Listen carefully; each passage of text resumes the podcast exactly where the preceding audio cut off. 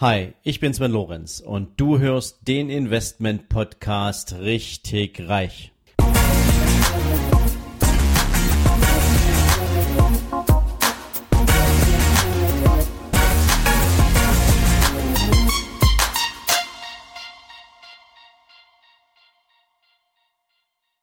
Herzlich willkommen zu einer neuen Ausgabe von deinem Investment Podcast Richtig Reich und heute wieder mit einer Folge zum Thema außergewöhnliche Investments. Und heute kümmern wir uns mal um die ganz, ganz kleinen, aber deswegen nicht weniger wertvollen, vielleicht sogar noch viel wertvolleren Investments. Wir sprechen heute über Edelsteine. Und da ergibt sich natürlich schon die erste Frage, ist denn jeder Edelstein tatsächlich auch als Investment geeignet oder gibt es eine spezielle Klassifizierung oder vielleicht auch nur bestimmte Edelsteinarten, die man als Investment tatsächlich heranziehen kann? Und tatsächlich haben sich über die vielen Tausenden von Jahren, wo Edelsteine eine besondere Rolle spielen, vier Edelsteintypen herauskristallisiert, könnte man dann auch sagen, die sich tatsächlich als Investment, als Anlage gut eignen.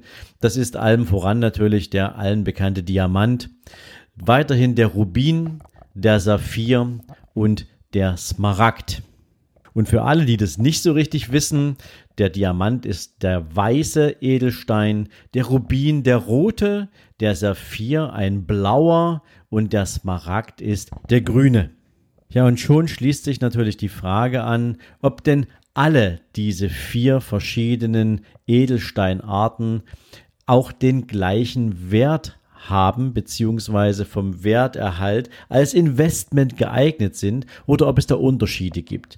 Und dazu gibt es zu sagen, dass natürlich nur besonders reine Steine tatsächlich als Investment geeignet sind. Also es ist die Frage nach der Qualität des jeweiligen Steins. Und im Bereich der Edelsteine bedeutet Qualität, dass sie, anders als man das jetzt vielleicht gemeinhin erwarten würde, tatsächlich unbehandelt sein sollen. Das heißt, es spielt die Größe eine Rolle und es beginnt natürlich auch beim Gewicht und Gewicht wird beim Edelstein zum Beispiel in Karat ausgedrückt und hier als Investment geht sozusagen die Attraktivität von Edelsteinen bei einem Gewicht von 0,1 Karat los ähm, bei, also zumindest bei Diamanten und bei Farbedelsteinen, also bei den anderen dreien, beginnt die Qualität hier insbesondere ab einem Gewicht von einem Karat. Warum allerdings sollte man in Edelsteine investieren? Das ist natürlich eine Frage, die sich jeder kluge Investor stellt. Warum sollte ich mich mit einem bestimmten Investment auseinandersetzen? Ja, und bei Edelsteinen gibt es da eine ganze Menge von Vorteilen im Vergleich zu alternativen Investmentprodukten. Ganz vorn dran natürlich, sie sind extrem klein für den Wert, den sie verkörpern im Vergleich zum Beispiel zu Gold, ja, ähm, der Wert von Gold im Vergleich zur Masse und zur Größe ähm, steht bei Diamanten oder anderen Edelsteinen natürlich in einem völlig anderen Verhältnis.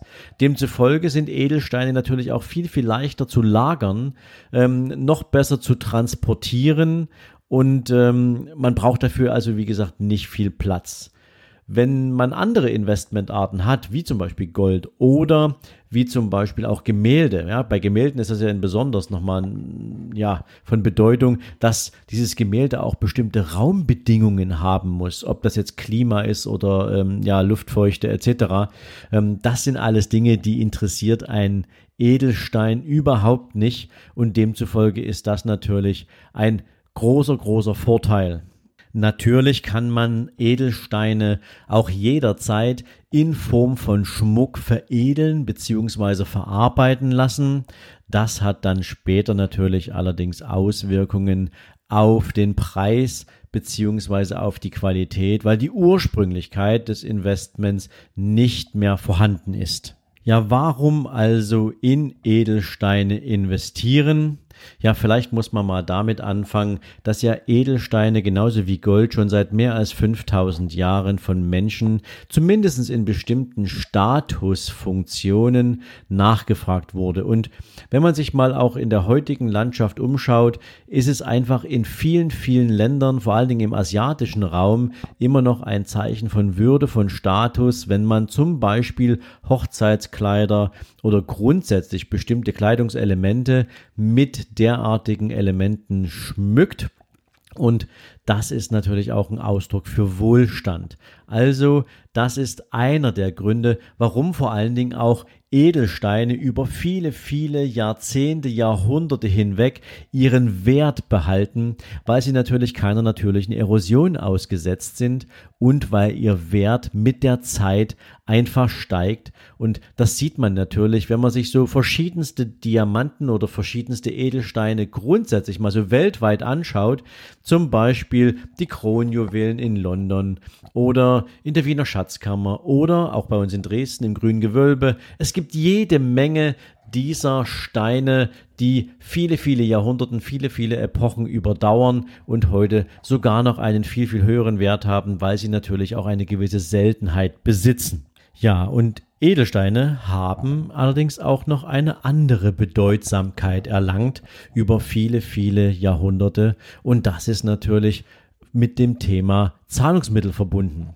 Denn nicht immer und überall konnten entsprechende Währungen als Zahlungsmittel sinnvoll eingesetzt werden. Ich denke jetzt mal nur zum Beispiel an kriegerische Auseinandersetzungen, wo es viel leichter war, sich ein kleines Tütchen mit Diamanten in die Hosentasche zu stecken, als mit einem großen Bündel voller Scheine rumzurennen oder mit einem Goldbarren und insofern wird auch der Diamant beziehungsweise grundsätzlich werden Edelsteine gern auch als Fluchtwährung bezeichnet. Und sie haben natürlich teilweise auch einen zweifelhaften Ruf erlangt. Dem einen oder anderen von euch ist sicherlich der Begriff des Blutdiamanten bekannt und ähm, diese Edelsteine werden in aller Regel in sogenannten Konfliktgebieten geschürft, das meist auch noch illegal und dann eben halt exportiert, meist in den nordamerikanischen Raum oder nach Europa und Asien. Und das Problem ist, dass diese Konfliktgebiete sich überhaupt nicht um das Thema Menschenrechte scheren, sondern der Abbau dieser Rohdiamanten beziehungsweise Rohedelsteine wird häufig auch unter der extremen Verletzung von Menschenrechten durchgeführt und demzufolge sind diese Edelsteine aus diesen Krisengebieten sozusagen geächtet. Der Verkauf ist strafbar, beziehungsweise der Ankauf ist strafbar, die Weiterverarbeitung ist strafbar. Und insofern ähm, ist es eben halt auch nicht immer sinnvoll, Diamanten beziehungsweise Edelsteine grundsätzlich als Zahlungsmittel zu verwenden. Aber gern wieder zurück zum Investment in Edelsteine und den sich daraus ergebenden Möglichkeiten. So zum Beispiel wird oft die Frage nach den Renditeerwartungen gestellt und hier kann man davon ausgehen, dass man bei Diamanten circa ein bis zwei Prozent pro Jahr an Wertzuwachs erwarten kann. Bei guten Rubinen oder Saphiren kann der Wertzuwachs auch schon mal bis zu drei oder vier Prozent betragen. Hierbei unterstellt man allerdings in der Regel eine Haltedauer des Investments von circa fünf bis zehn Jahren. Und wie das auch bei Uhren ist zum Beispiel, kann man sich mit diesen vier genannten Edelsteinarten ein sogenanntes Basisportfolio aufbauen und es gibt darüber hinaus dann natürlich auch noch ein paar Exoten. Ich nenne die euch jetzt mal eben, aber da würde ich jetzt nicht direkt tiefer einsteigen wollen. Exemplarisch für Edelsteine der zweiten Reihe sind dann Alexandrit, Tansanit, Aquamarin oder auch zum Beispiel der Opal. Ja, welche prozentuale Beteiligung an seinem Gesamtportfolio sollte man für Edelsteine in Betracht ziehen? Ja, die Experten bezeichnen hier eine Investition zwischen 5 und 15 Prozent des Gesamtportfolios für durchaus ausreichend. Ich persönlich sage ja, ähm, Diversifikation in besonderen Luxusgütern, in besondere attraktive Investmentalternativen ist gut, Allerdings glaube ich persönlich, dass fünf Prozent ein völlig ausreichender Ansatz sind. Ähm, aber das liegt natürlich auch im Auge des Betrachters. Das hat was mit Liebhaberei zu tun. Ähm, nicht jeder kauft sich zum Beispiel auch Kunst oder nicht jeder kauft sich jetzt einen Oldtimer oder ähnliche Sachen. Also insofern hängt es natürlich immer auch wieder davon ab, wie man sich sein außergewöhnliches Investmentportfolio grundsätzlich zusammenstellen möchte.